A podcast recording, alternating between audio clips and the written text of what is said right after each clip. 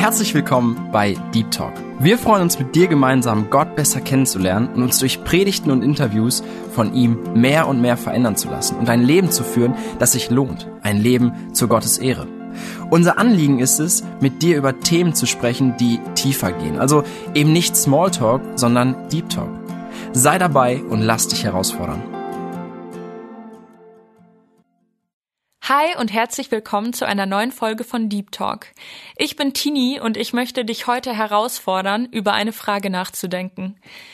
Hast du das schon mal erlebt, dass du irgendwie ein krasses Erlebnis hattest und du wolltest das mit deinen Freunden direkt teilen, du wolltest das deiner Familie erzählen, wenn nicht sogar deinem Nachbarn? Oder du hast irgendwie ein Angebot entdeckt und es war so gut, dass du wolltest, dass ja andere Menschen das auch in Anspruch nehmen können.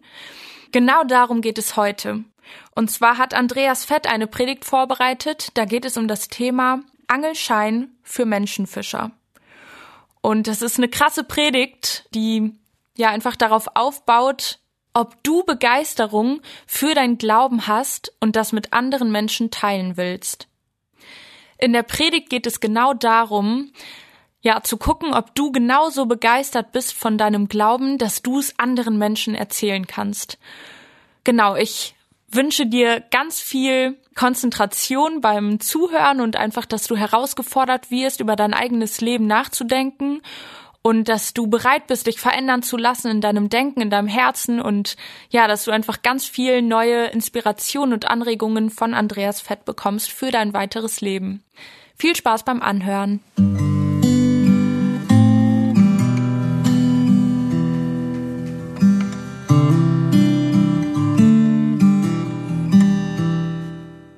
Angelschein für Menschenfischer.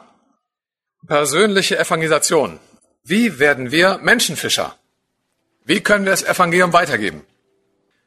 Aber die erste Frage, die ist mir gleich sehr bedeutsam. Hat jemand durch dich schon mal zum Glauben gefunden? Konntest du diese Freude schon mal erleben, dass du einen Menschen zum Herrn geführt hast?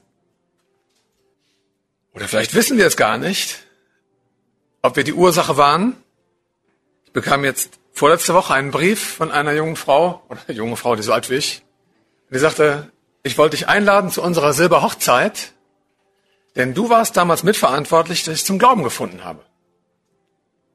Hat jemals jemand durch mich zum Herrn gefunden? Ja? Vielleicht? Nein? Woran liegt das? Dass manche Christen nie diese Freude erleben. Was würdet ihr sagen? Was sind die Haupthemmnisse, die Hinderungsgründe? Warum sind wir nicht ständig Menschenfischer? Bei mir ist es oft die falsche Scham. Dass ich denke, ich verliere mein Gesicht. Wie guckt er mich danach an? Wie denken die über mich?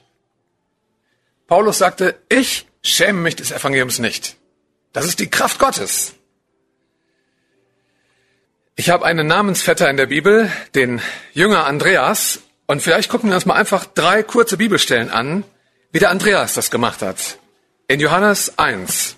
Johannes 1, Vers 40. Andreas, der Bruder des Simon Petrus, war einer von den Zweien, die damals einen Tag bei Jesus waren, die es von Johannes gehört hatten und ihm nachgefolgt waren. Dieser findet zuerst seinen eigenen Bruder Simon und spricht zu ihm, wir haben den Messias gefunden. Das ist die erste Begebenheit, wo uns dieser Andreas begegnet. Er war Jesus eine Weile auf der Spur und ist so begeistert, dass er das weitergeben muss. Die zweite Begebenheit, Johannes 6. Johannes 6, Vers 8. Das ist während der, oder kurz vor der Speisung der 5000, das Volk umlagert den Herrn und der Herr sagt, gebt ihr ihnen zu essen und dann findet der Andreas einen Lösungsansatz, Johannes 6, Vers 8 und 9. Einer von seinen Jüngern, Andreas, der Bruder des Simon Petrus, spricht zu ihm, hier ist ein kleiner Knabe, der fünf Gerstenbrote und zwei Fische hat, aber was ist das schon unter so viele? Der Andreas sieht einen kleinen Jungen, der hat Proviant und der führt diesen Jungen zu Jesus. Okay, der Junge hat sich nicht bekehrt, aber er wird zu Jesus gebracht. Durch Andreas. Er ist ein Menschenfischer. Und dann noch Johannes 12, Vers 20. Kurz vor seiner Gefangennahme und Hinrichtung ist der Herr nochmal in Jerusalem und dort begegnen ihm Griechen oder sie möchten ihm begegnen in Johannes äh, 12, Vers 20. Es waren etliche Griechen unter denen, die hinaufkamen, auf das sie auf dem Fest anbeteten. Diese nun kamen zu Philippus, dem von Bethsaida in Galiläa, und baten ihn und sagten, Herr, wir möchten Jesus sehen. Philippus kommt und sagt es Andreas. Und wiederum kommt Andreas und Philippus und sie sagen es Jesus. Merkt ihr was? Der Andreas in der Bibel ist immer wieder so der, der Menschenfischer, der, der Botengänger, der zum Herrn Jesus hinführt. Er war begeistert von Jesus. Vielleicht können wir aus seiner kurzen Biografie hier was ableiten. Nämlich, wen führt Andreas zu Jesus hier der Reihe nach? Als erstes? Als erstes sein Bruder. Dann, ja, seine eigene Familie. Dann ein Kind. Und dann auch Fremde. Oder er ist der Kontaktgeber für die Griechen hier. Und vielleicht stimmen diese drei Kreise auch bei uns so. Solange wir zu Hause unglaubwürdig sind, sollten wir auch den Rest vergessen. Könnten wir in unserer eigenen Familie glaubwürdig von Jesus erzählen oder verschließt unser Alltag uns den Mund? Sind wir mit unseren Mitgeschwistern in Frieden, mit unseren Brüdern und Schwestern? Wenn das nicht der Fall ist, dann nimmt auch keiner uns unser Zeugnis ab. Der Andreas konnte den Petrus zu Jesus führen die eigene Familie. Also für mich war das der Grund, dass ich mich bekehrt habe. Ich habe nämlich als junger Mensch festgestellt, ich vertrage mich nie mit meinem Bruder. Wir zoffen uns ständig. Wir liegen uns ständig in den Haaren. Das war der Auslöser, dass ich mich bekehrt habe, dass ich meine Schlechtigkeit erfasst habe. Und wenn wir zu Hause in unseren engsten Beziehungen glaubwürdig leben können, dann wäre es auch eine gute Idee, vielleicht mal mit Kindern anzufangen. Kinder zu Jesus zu führen hier ihr jungen Leute, so kann man sich toll einüben, Kinderarbeit machen, in der Kinderbetreuung helfen, Jungscherarbeit machen, Freizeitarbeit machen, denn Kindern ist es so leicht, das Evangelium zu erklären und sie zum Glauben zu führen, zum Herrn zu führen. Und das war auch für mich die Schule, mit Kinderarbeit zu beginnen. Nicht gleich zum Nachbarn hinzurennen und dem das Evangelium zu erklären, sondern das erstmal mit Kindern zu erproben, und dann könnte auch dieser dritte Schritt kommen, dass wir Fremde, Außenstehende zu Jesus führen. In diesem Fall hier wurde es von Jesus noch unterbunden. Noch ist es nicht so weit. Erst muss das Weizenkorn noch in die Erde fallen. Aber für uns ist diese Stunde gekommen. Übrigens, diese Geschichte von Andreas, der hat mich damals so persönlich angesprochen, ne? Andreas. Das war meine erste Predigt, die ich jemals halten durfte. Vor 28 Jahren oder so. Andreas, er ist begeistert von Jesus.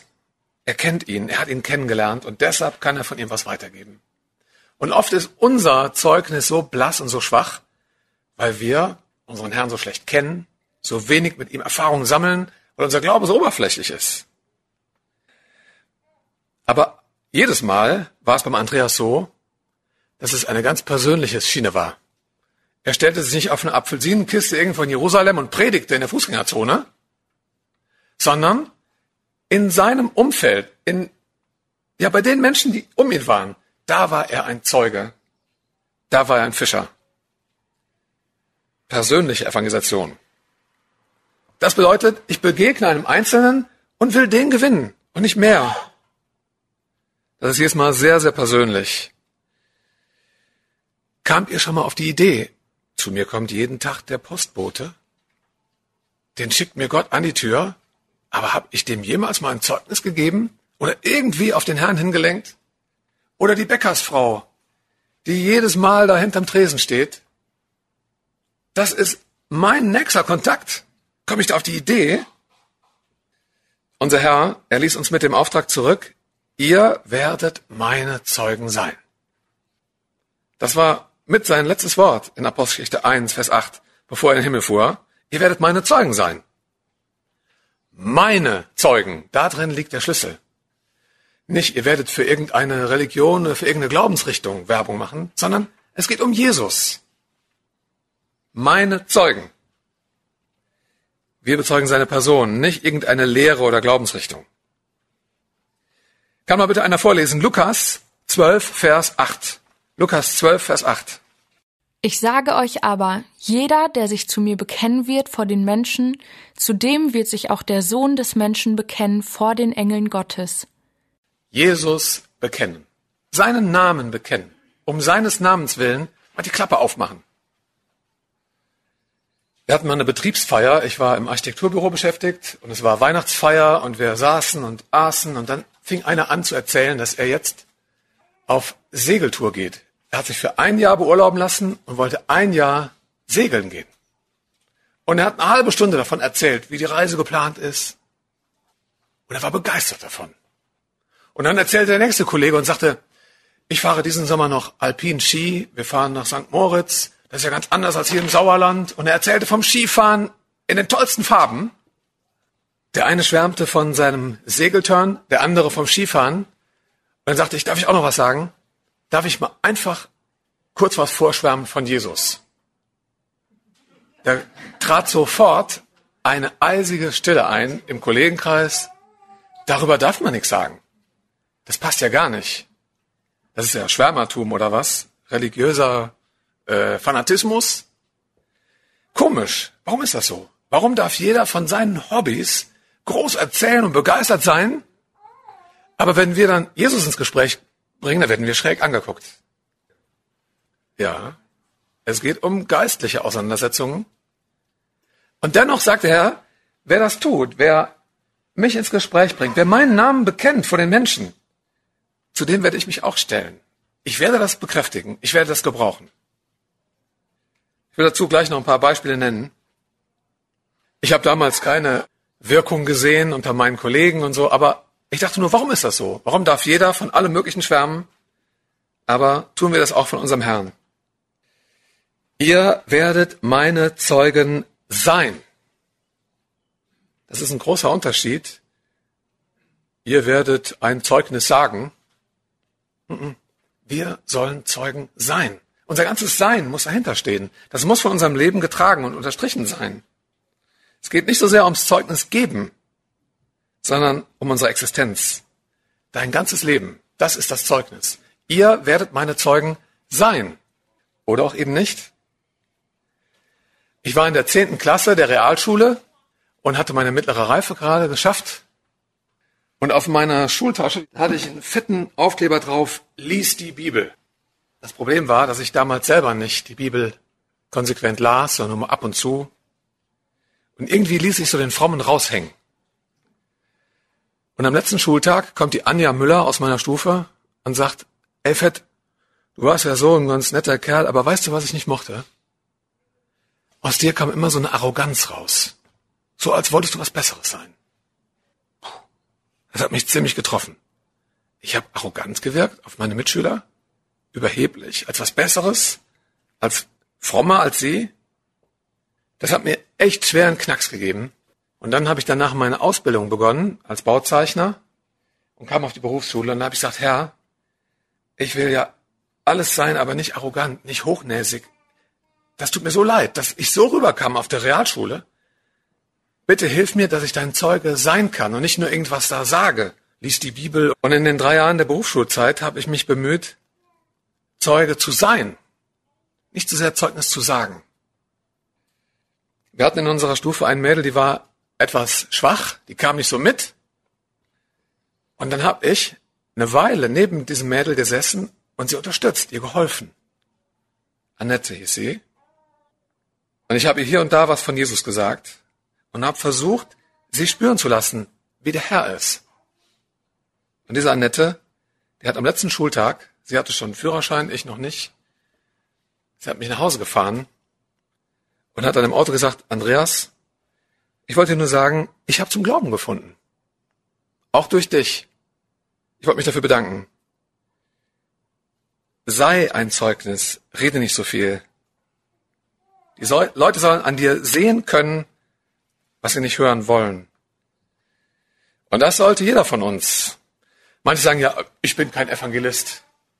Aber darum geht es nicht. Beim Evangelium geht es nicht um eine Befähigung, um eine Geistesgabe, sondern Ihr alle sollt Zeugen sein. Das ist unser Auftrag. Natürlich, es gibt besondere Evangelisten oder Lehrer, aber wir alle sind Zeugen. Gute oder schlechte. Juristisch gesehen ist es ja so, ein Zeuge, der liefert einen Beweis. Sind wir lebende Beweise für unseren Herrn? Ist es gar nicht wegzudiskutieren, dass in deinem Leben Gott eine Rolle spielt, dass er dein Leben erfasst hat und dass er dein Leben umgekrempelt hat? Ein Zeuge liefert einen Beweis. Er ist ein lebendes Argument. Wie können wir glaubwürdige, brennende Zeugen werden? Darum soll es jetzt noch ein bisschen gehen. Stell dir vor, du fährst nach Hause nicht mit dem Auto, sondern mit dem Zug. Und du sitzt im Abteil und da sitzt noch eine Person, die gegenüber und man hat eine Gelegenheit, man weiß, man sitzt jetzt noch ein, zwei Stunden zusammen. Drängt es dich da irgendwie? Ich will doch da das Gespräch irgendwie auf den Glauben lenken. Drängt dich das? Oder kommst du gar nicht auf die Idee? Oder im Zahnarztwartezimmer. Alle sitzen da und gucken in ihre Zeitschriften. Keiner redet miteinander. Drängt dich da irgendwas? Verspürst du bei Begegnungen einen inneren Drang? Oder ist dir der andere egal? Fehlt dir die Retterliebe? Wie oft kam eine Nachricht an mein Herz, oh, der ist, der ist verstorben? Oh, dem habe ich nie was vom Herrn Jesus erzählt. Den wollte ich vielleicht noch im Krankenhaus besuchen. Und ich habe verpasst. Spüren wir so einen Drang? 2. Korinther 5, Vers 14. Was ist es, was uns drängt? Paulus sagt, die Liebe, die Liebe des Christus, die drängt uns. Die Retterliebe. Ich kann doch davon nicht schweigen. Das ist doch die Arznei, das ist das Rettungsmittel für meinen Nächsten. Und in 1. Korinther 7, 1. Korinther 7, Vers 29, da lesen wir, dass noch etwas drängt. Dies aber sage ich euch, Brüder, die Zeit ist gedrängt. Uns bleibt nicht mehr viel Zeit. Ich werde heute Abend schon nach Hause fahren, denn bei uns in Shoppen ist gerade eine Jugendgruppe. Die sind ziemlich erschüttert und aufgewühlt, denn einer aus ihrer Mitte, ein 21-Jähriger, ist jetzt gerade die Tage bei einem Motorradunfall ums Leben gekommen. Und die Jugend ist aufgewühlt und es hat alle sehr angepackt. Der Frido, letzte Woche war noch bei uns. Die Zeit drängt. Wir wissen nicht, wie viel Zeit uns bleibt. Meine Frau und ich, als wir geheiratet haben, wohnten wir in Wuppertal. Und unser Vermieter war ein Mensch mit einer geistigen Verwirrung. Der hat irgendwie so ein Kriegstrauma gehabt und lebte noch in der Angst vor den Russen, hat sich in seiner Wohnung Tag und Nacht verschanzt, Herr Neuhoff. Dieser Herr Neuhoff, der bekam jetzt einen Vormund, nämlich seinen eigenen Bruder. Und wir haben hier und da dem Herrn Neuhoff, dem Verwirrten, was zu lesen gegeben oder über den Glauben gesprochen. Aber ich kam nie auf die Idee, diesem Vormund, diesem Bruder, etwas vom Glauben zu sagen. Aber jetzt unser Nachmieter, der in die Wohnung gezogen ist, der hat das getan. Der hat eines Tages diesen Herrn Neuhoff, den Vormund, angesprochen und gesagt, Herr Neuhoff, haben Sie eigentlich schon Ihren Frieden mit Gott gemacht? So ganz plump. Und der, ähm, wie, wie kommen Sie mir jetzt vor? Was, was fragen Sie mich da? Das, der wurde richtig ausfällig. Ich äh, verbiete mir das. Ich will darüber mit Ihnen nicht reden. Er wurde richtig plump. Und der David, der ihn darauf angesprochen hat, übrigens der Sohn vom Ebert Platte, er sagt ja, Entschuldigung, ich wollte Ihnen nicht zu nahe treten. Ich glaube, es ist ein oder zwei Jahre vergangen. Und jetzt kam dieser Herr Neuhoff wieder zu dem David in die Wohnung und wollte irgendwas klären wegen der Mietwohnung. Und dann sagte dieser Herr Neuhoff ganz kleinlaut, übrigens, ich muss mich noch entschuldigen. Da wissen Sie, das letzte Mal, ich habe Sie irgendwie so plump abgefertigt und ähm, Ihnen irgendwie das Wort verboten.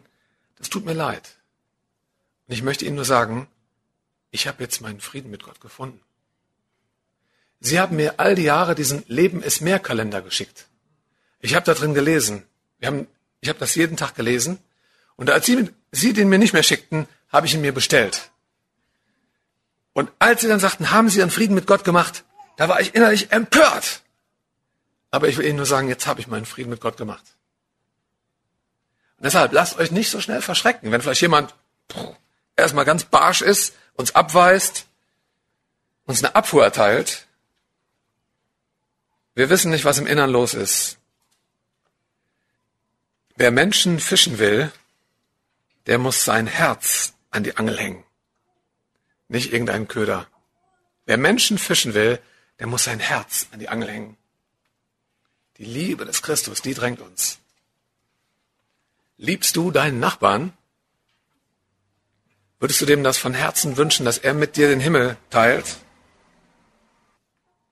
Häng dein Herz an die Angel.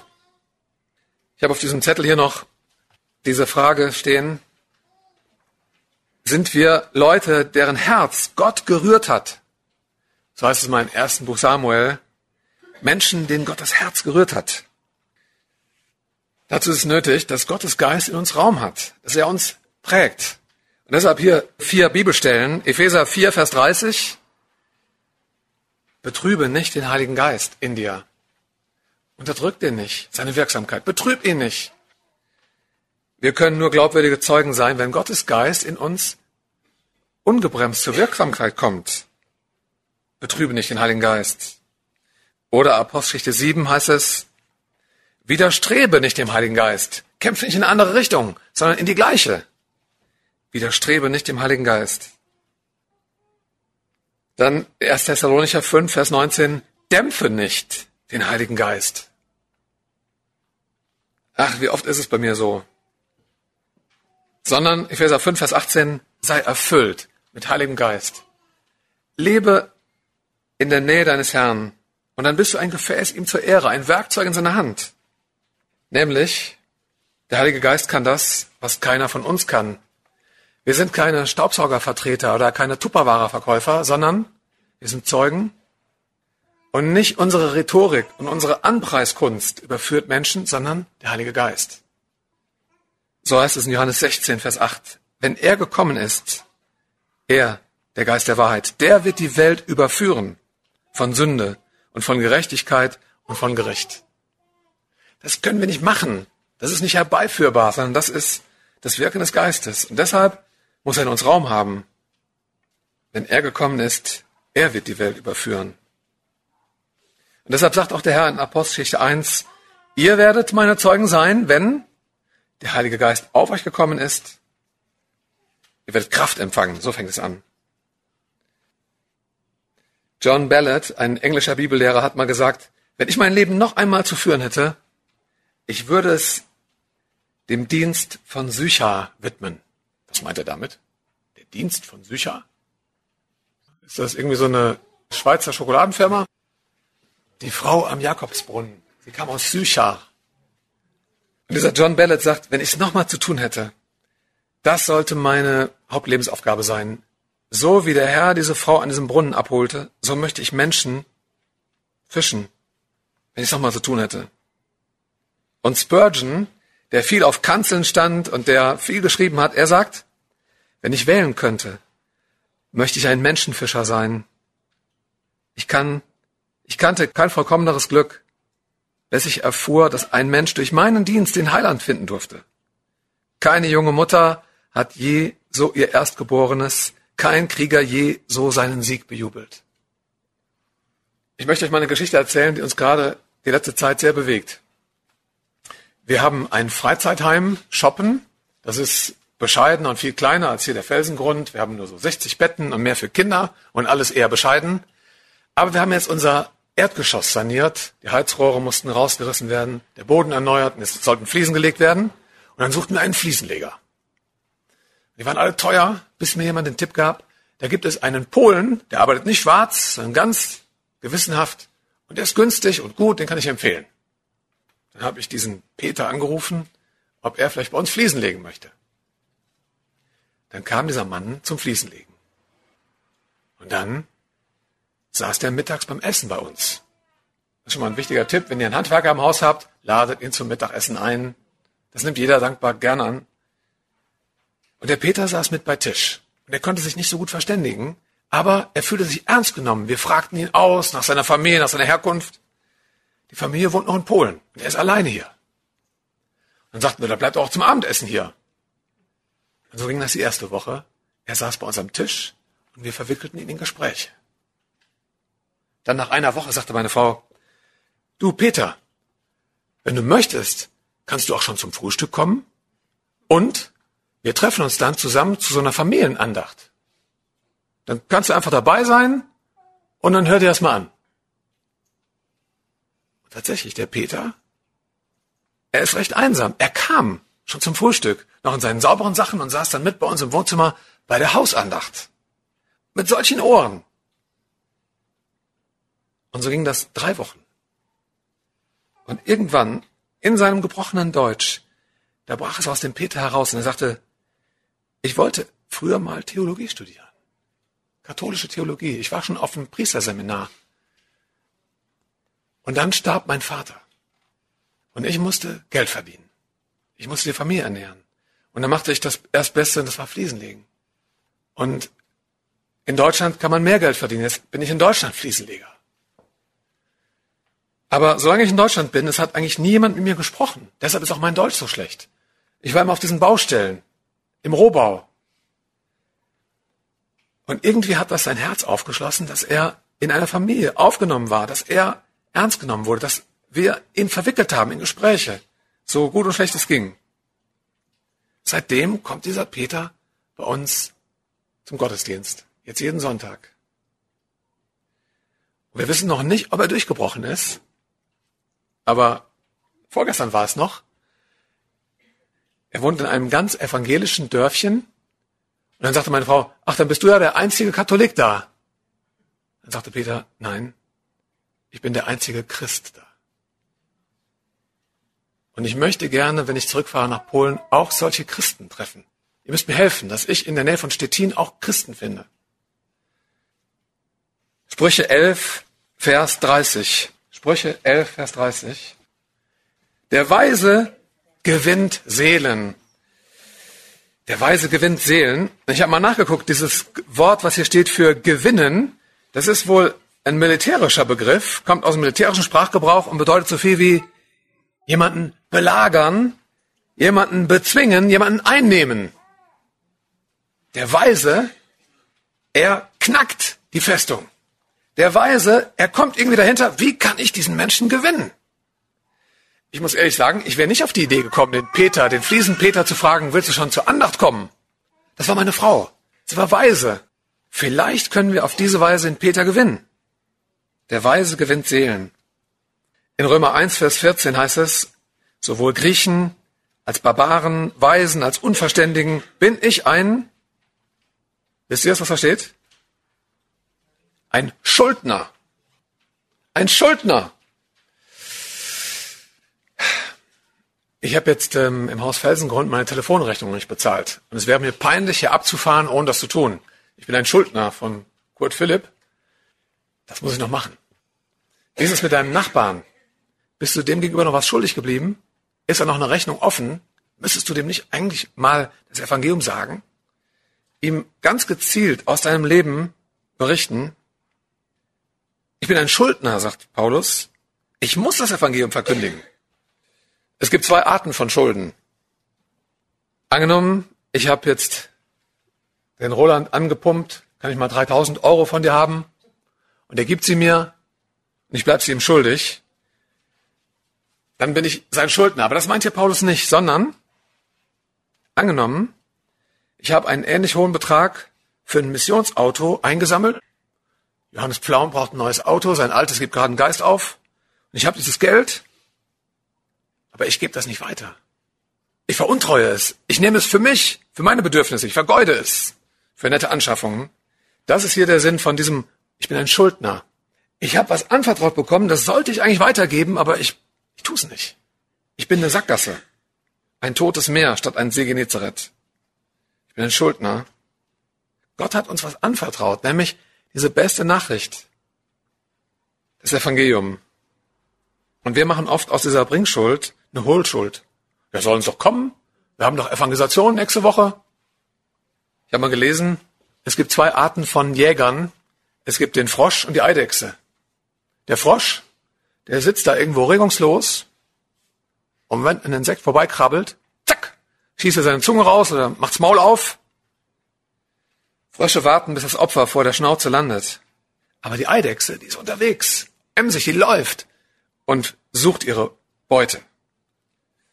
Mach aus dem Evangelium eine Bringschuld, nicht eine Hohlschuld.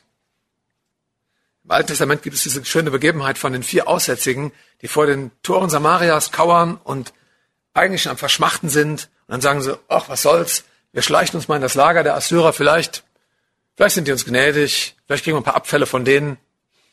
Und dann ist das Lager geräumt und sie sind von jetzt auf gleich im Überfluss. Und dann essen sie und trinken und holen sich die Schätze und wissen nicht wohin mit all diesem Plunder. Aber dann sagt der eine, wir tun nicht recht. Dieser Tag ist ein Tag guter Botschaft. Schweigen wir und warten, bis der Morgen hell wird, dann wird uns Schuld treffen. Nun kommt, lasst uns hineingehen und es im Haus des Königs berichten. Dich trifft eine Schuld, wenn du deinen nächsten Nächsten, deinen Nachbarn nicht sagst, was du gefunden hast. Schweigen wir, dann trifft uns Schuld. Wenn wir warten, bis die Gerichtsstunde schlägt. Ich habe hier auf diesem Blatt ein paar mögliche Ausreden von uns. Kennt ihr die? Ich bin überhaupt nicht redebegabt. Ich bin so gar nicht schlagfertig. Und deshalb komplett ungeeignet. Ich stammel mir da was zurecht. Aber Gott sucht kein gutes Mundwerk, sondern ein gutes Werkzeug. Noch nie wurde jemand wegen überredender Worte der Weisheit für den Herrn gefischt. Sag das, was du sagen kannst. Da musst du nicht redebegabt sein. Lass es von deinem Leben unterstrichen sein. Oder ein anderer sagt, ich habe überhaupt keine Erfahrung. Ich kenne mich gar nicht in der Bibel aus, wenn die mich dann aufs Glatteis führen. Jesus sagt, folge mir nach. Ich werde dich zum Menschenfischer machen. Der Andreas, als er seinen Bruder Petrus zu Jesus führte, da kannte Jesus gerade erst einen Tag. Das reicht. Folg du nur nach, er wird für den Rest sorgen. Zumindest komm und sieh, das können wir auch sagen. Mal jemanden einladen. Oder, ach, in meinem eigenen Leben als Christ stimmt es hinten und vorne noch nicht. Ja, dann änder was da dran. Aber ich glaube, mit dem Argument will uns der Teufel ewig den Mund verschließen. Ich brauche nichts zu sagen. Mein Nachbar kennt meine Kinder, kennt meine Vergangenheit. Wie kommt es, dass ausgerechnet Petrus predigen konnte in Jerusalem, ihr habt den Heiligen und Gerechten verleugnet. Er, der Verleugner, der ihn gerade noch drei Tage vorher verleugnet hat, dreimal verleugnet hat. Lass uns nicht so sehr auf unser Versagen gucken, sondern auf unseren Herrn. Oder vielleicht gerade unser Versagen thematisieren und sagen, ich habe dafür einen Retter. Jemand sagt vielleicht auch, ich muss ja gar nicht sagen. Also mein Nachbar, der kann ja einfach über den Zaun gucken und da wird er schon meinen Heiligenschein sehen. Wie sollen sie glauben, wenn sie es nicht gehört haben? Der Glaube kommt aus der Predigt. Wir müssen schon den Herrn bekennen. Stell euch mal vor, der Jona wäre nach Nineveh und hätte gesagt, die Leute von Ninive, die sollen einfach an meinem Leben das Evangelium erkennen. Ich bin jetzt mal ganz hilfsbereit und nett und freundlich. Nein, er musste auch predigen. Er musste den Mund auftun und sagen, geht es so weiter, dann kommt das Gericht. Also, wir müssen auch schon hier und da klare Worte finden. Viele warten auch und sagen, aber ich werde nur dann reden, wenn mir Gott mal die günstige Gelegenheit schenkt. So wie damals Philippus, ne? Geh nach Gaza und dann stelle ich an die Straße und dann kommt eine Kutsche und dann werde ich auch was sagen. Aber das Interessante ist, der Philippus, der konnte von Gott so gebraucht werden, weil er vorher schon ein Evangelist war. In Apostelgeschichte 8, Vers 5 lesen wir, dass er Land auf, Land ab das Evangelium verkündete. Und dann konnte Gott auch ihn für so einen Spezialauftrag mal gebrauchen. Er war erprobt. Predige das Wort zu gelegener und ungelegener Zeit. Nicht nur immer die Gelegenheit, 2 Timotheus 4, Vers 2 steht dazu. Und da ist noch, ich bringe einfach den Mut nicht auf, Jesus konkret zu bekennen. Warum ist das so? Kommt ein neues Gerücht? Das geben wir sofort weiter. Hören wir einen guten Witz? Den erzählen wir weiter. Aber im Fall von Jesus, da, da schämen wir uns, da zieren wir uns. Ja, das hat eine geistliche Dimension. Da ist was faul. Wir kommen allmählich zum Ende. Ich will noch ein paar praktische Tipps geben. Bist du jemals mitgefahren auf einen Missionseinsatz? Es gibt Geschwister, die organisieren das. Die machen Verteileinsätze in Südosteuropa, in Südosteuropa oder ja, im Ostblock. Fahrt doch mal mit. Macht mal eine Missionsreise mit. Da lernt man es, Zeuge zu sein, für seinen Glauben mutig was ja, einzustehen. Oder Gefängnisarbeit. Bei uns haben Geschwister eine Kontaktgruppe im Gefängnis begonnen. Jeden Montag führen sie Gespräche mit Gefangenen. Die können einem nicht weglaufen. Da kann man üben. Oder macht mal eine Freizeit mit. Erprobt euch da, Zeugen zu sein, geistliche Geburtshilfe zu leisten. Oder nimm dir mal ganz konkret vor, wen hat mir Gott nicht schon längst aufs Herz gelegt, aber ich bin mir schuldig geblieben? Ich lade ihn einfach mal nett ein. Ich will ihn einfach mal einladen oder besuchen. Mach das konkret. Vielleicht auch als Tipp, ich weiß nicht, ob es hier am Buchladen ist. Es gibt einen Glaubenskurs, den Vertikalkurs. Wenn man sich selber nicht so traut, da ist alles schon vorbereitet. Da kann man in kurzen Einheiten das Evangelium eine DVD-Scheibe erklären lassen und dann brauchen wir noch anzuknüpfen. Mach das doch mal. Mach mal zu Hause mit drei, vier Freunden oder Freundinnen so einen Kurs. Das ist gar nicht so schwer. Aber vielleicht muss man unterscheiden zwischen kurzfristigen Begegnungen, wo man weiß, ich werde diesen Menschen wahrscheinlich nicht mehr wieder treffen, und zwischen längerfristigen Begegnungen. Das ist ein großer Unterschied.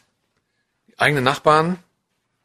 Für kurzfristige Begegnungen schlage ich vor, zeig Wagemut. Wirf deine Mütze über den Zaun.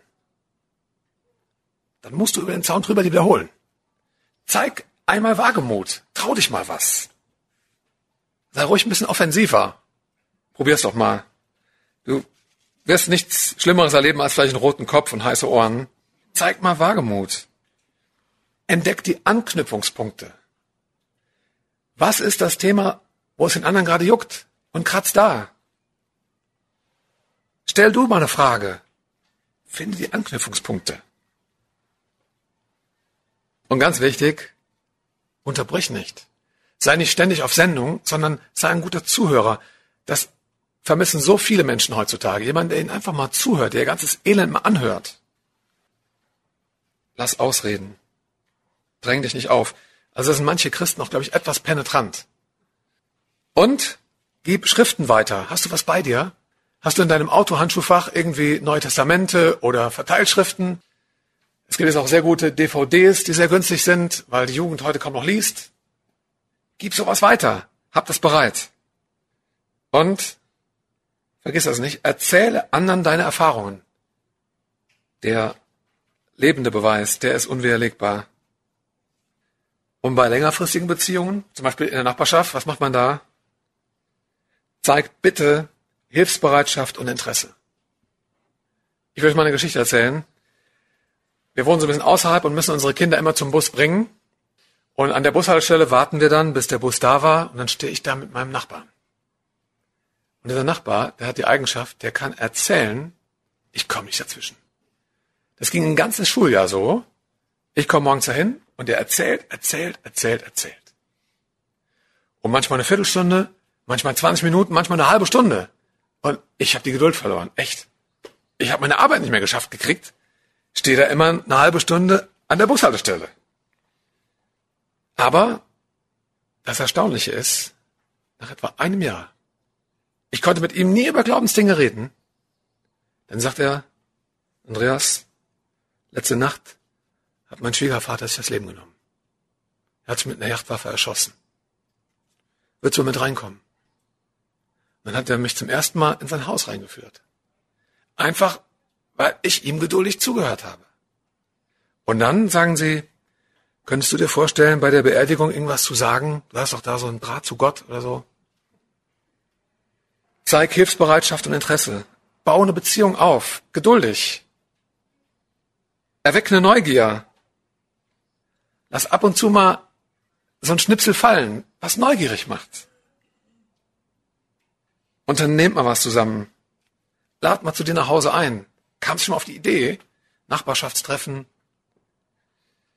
Und gedulde dich dabei. Geh die zweite und die dritte Meile mit. Unsere anderen Nachbarn, da ist jetzt mit 81 der Vater verstorben.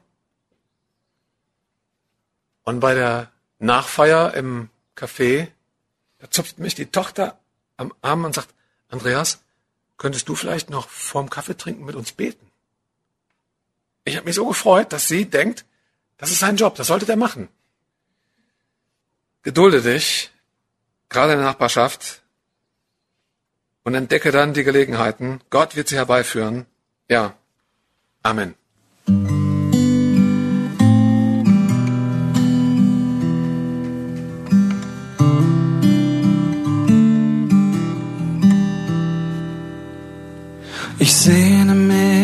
Nach einem Ort, wo alles Leid ein Ende hat, in was ich mit den Augen sehe, kann meine Seele nicht verstehen. Ich weiß, du hast den besten Plan den ich mich verlassen kann. Auf jedem noch so schweren Weg schau ich auf das, was nie vergeht. Die Ewigkeit ist mein Zuhause. Du hast sie mir ins Herz gelegt. Auch wenn ich sterben werde, weiß ich, dass meine Seele ewig lebt. Und diese Hoffnung wird mich tragen, bis ich dir gegenüberstehe. Ich weiß, ich bin zu Besuch denn wahre Heimat gibst nur du. Als Bürger deines Himmelreichs werde ich für immer bei dir sein.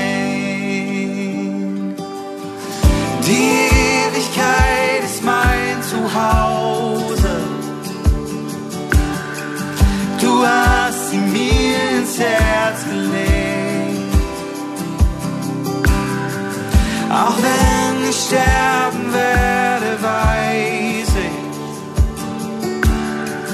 dass meine Seele ewig lebt. Und diese Hoffnung wird mich tragen, bis ich dir gegenüberstehe.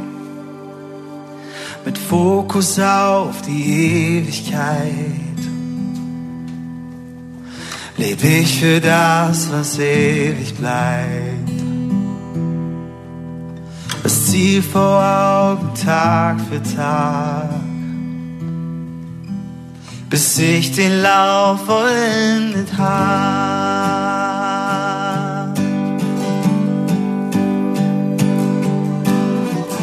Die Ewigkeit ist mein Zuhause. Du hast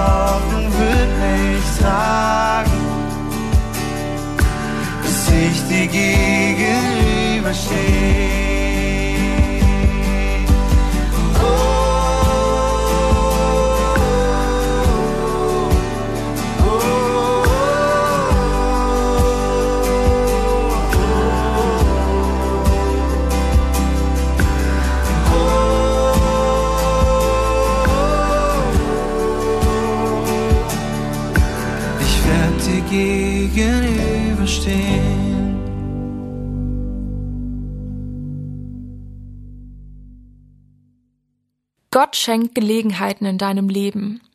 Ich möchte dich fragen, mit welchem Blick gehst du durchs Leben? Gehst du mit einem Blick durchs Leben, wo du siehst, hey, das könnte eine Gelegenheit sein und da könnte ich jetzt von meinem Glauben erzählen? Oder gehst du mit einem Blick durchs Leben, dass du denkst, hey Gott, irgendwie gibt es keine Gelegenheiten?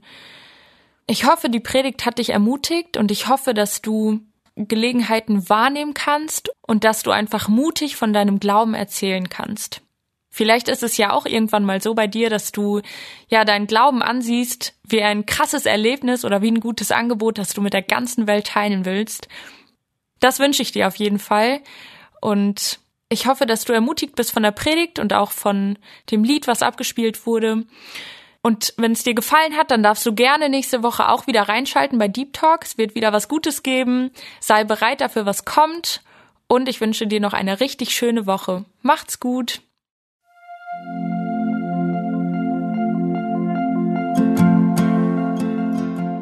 Schön, dass du heute dabei warst. Wenn es für dich ein Segen war und du etwas mitnehmen konntest, dann teile Deep Talk gerne mit deinen Freunden und fühle dich frei, auch uns ein Feedback zu schreiben. Wir würden uns da sehr drüber freuen. Wenn du heute zum ersten Mal dabei warst oder eine Sendung verpasst hast, kannst du alle vorherigen Sendungen auf Spotify oder auf Soundcloud finden. Mehr Infos über Deep Talk oder Segenswelle allgemein findest du auf www.segenswelle.de oder auf unserem Instagram-Feed, auch unter Segenswelle zu finden. Falls du Fragen und Anregungen, zum Beispiel Themenvorschläge hast, schreib uns gerne. Wir wünschen dir noch eine gesegnete Woche mit den Worten aus Kolosser 3, Vers 17.